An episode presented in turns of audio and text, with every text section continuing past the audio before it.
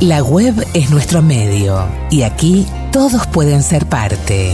Y gracias por venir. En el podcast de El Narrador, todo lo que fue, es y será.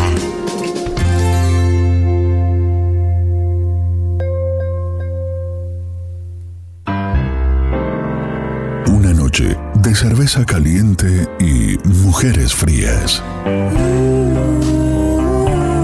Me mordió un libro en un oscuro callejón de mala muerte.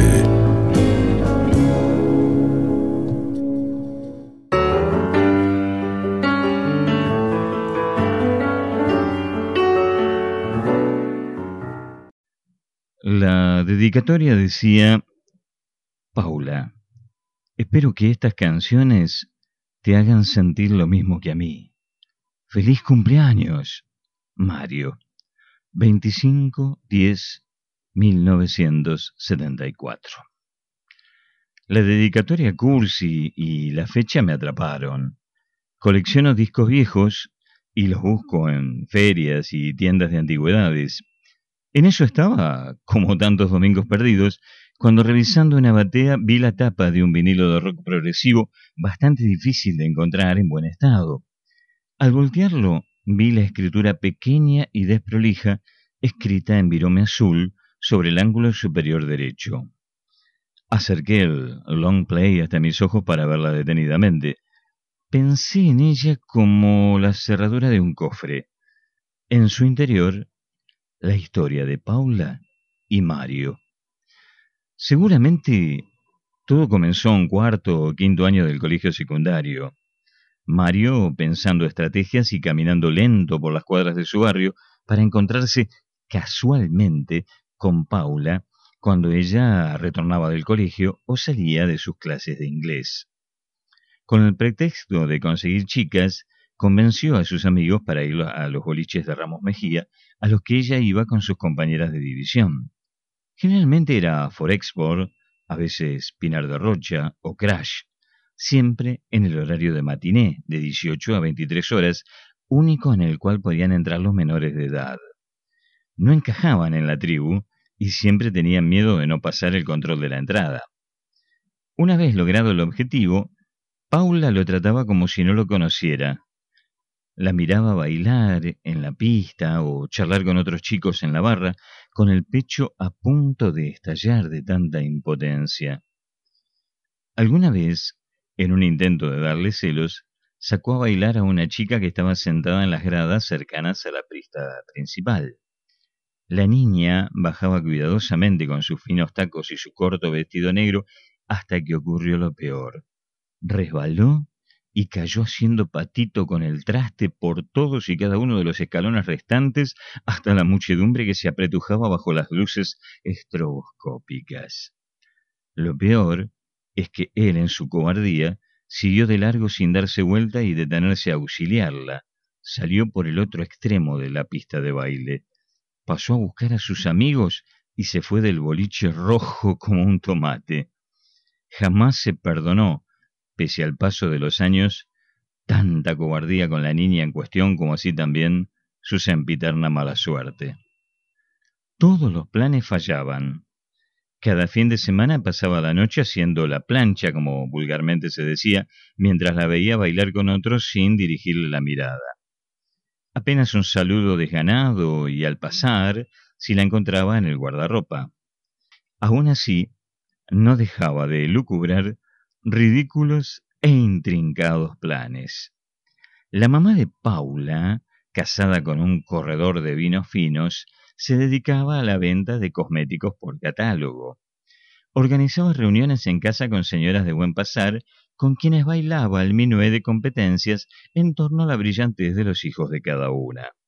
Obsesiva y calculadora, seleccionaba las amistades de la niña, vigilaba sus horarios y compañías Mientras se ocupaba, con sonrisa gélida y modales dignos de un diplomático ruso, de espantar a los jóvenes galanes que revoloteaban cerca de su hija al compás de sus hormonas. Mario era uno de ellos. Tal vez por rebeldía adolescente asomarse levemente a lo prohibido o de una vez por todas sacárselo de encima, Paula aceptó salir con Mario, con la condición de ocultar su noviazgo y encontrarse lejos de los lugares que familiares y amigos solían frecuentar. Sin disimulo alguno, lo escondía. No quería que la vieran con él. Las cosas avanzaban a su ritmo. Manejaba los ardores de Mario a su antojo. Ambos eran vírgenes. Le permitió recorrer su cuerpo segura de poder manejar la situación.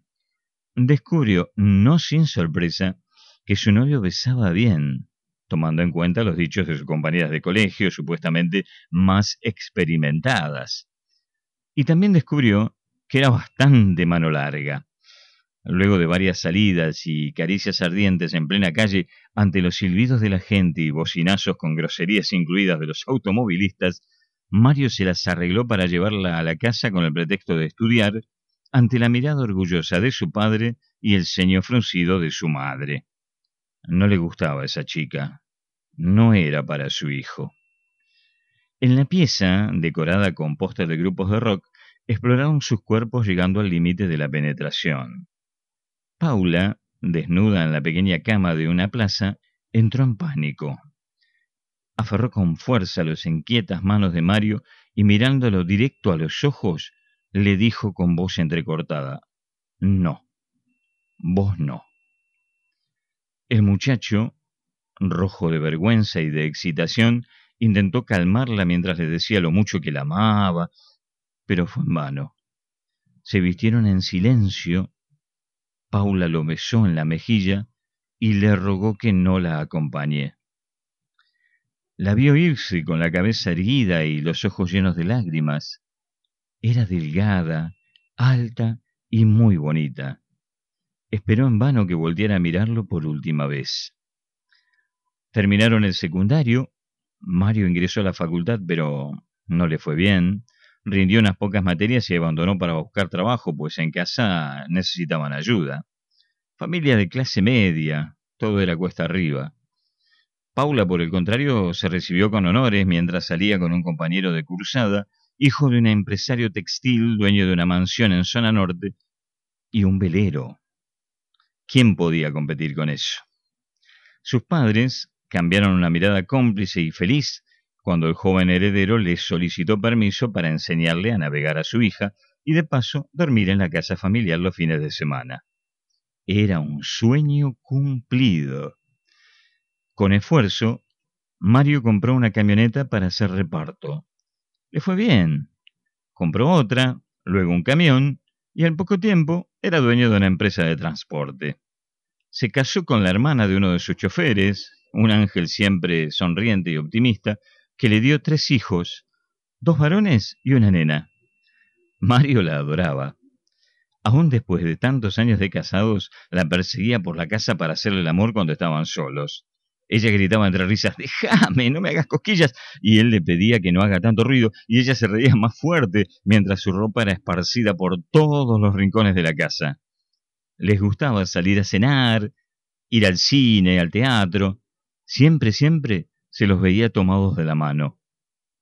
Paula tuvo dos hijos varones. Vivían en Europa y su vida se iluminaba al verlos en videos caseros que le enviaban por celular. Su marido la engañó religiosamente desde el primer minuto de su matrimonio hasta que finalmente se fue a vivir con una artista plástica mucho más joven que ella. Le ocultó empresas y propiedades a través de sociedades fantasmas y testaferros, dejándola apenas con un departamento de dos ambientes en microcentro y su actividad profesional. Tras el divorcio, Paula solo salía con amigas y rechazaba de plano cualquier avance masculino. Tuve suficiente, solía decir con un rictus de amargura. Si otro hombre intenta llevarme a la cama, me encierro en el baño y me escondo en la bañera. Exageraba mientras el coro femenino estallaba en carcajadas y críticas al género masculino, culpable de todas sus desdichas. A punto de cumplir los cincuenta, sufrió un cáncer que afrontó en soledad, pues sus padres ya habían fallecido y era hija única. Lejos del glamour juvenil, se consideraba una orgullosa sobreviviente. El paso de los años y la enfermedad dejaron huellas en su cuerpo, pero la fina belleza de su rostro permanecía inalterable. De Mario solo se acordó el día en que vendió el disco con otras cosas en un mercado de pulgas. Mario, en cambio, nunca dejó de pensar en ella. La buscó durante años sin éxito en todas las redes sociales. Descubrió que Paula vivía en Capital de casualidad al ver en los avisos clasificados un edicto notificando el cambio de titularidad de una empresa. Allí figuraba junto a su esposo. El corazón le dio un vuelco. Mientras leía nombres y apellidos una y otra vez, sin saber por qué, en los últimos tiempos sintió temor por la salud de Paula, llegándose a preguntar si aún permanecería con vida. Pese a querer con locura a su esposa, nunca le contó de su noviazgo juvenil y mucho menos sus absurdas andanzas de detective amateur. El primer amor siempre deja marcas indelebles en el alma. Perdido en mis pensamientos, una voz ronca y desagradable me volvió bruscamente a la realidad, preguntándome si iba a comprar o no el disco de Marras. Era un coleccionista, raza febril y obsesiva que no dudaría ni un segundo en borrar la dedicatoria en aras de preservar la pulcritud de una edición de época.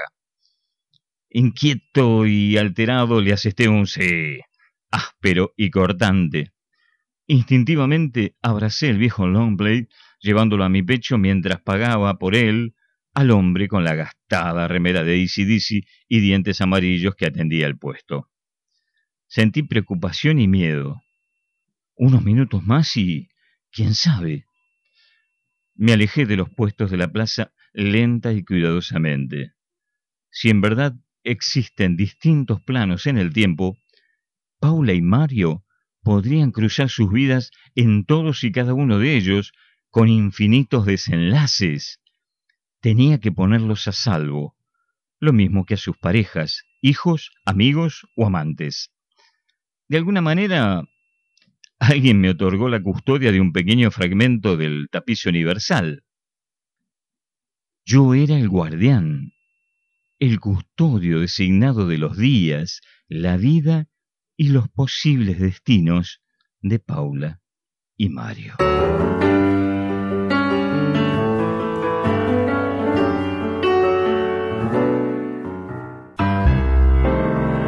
Una noche de cerveza caliente y mujeres frías. Me mordió un libro en un oscuro callejón de mala muerte.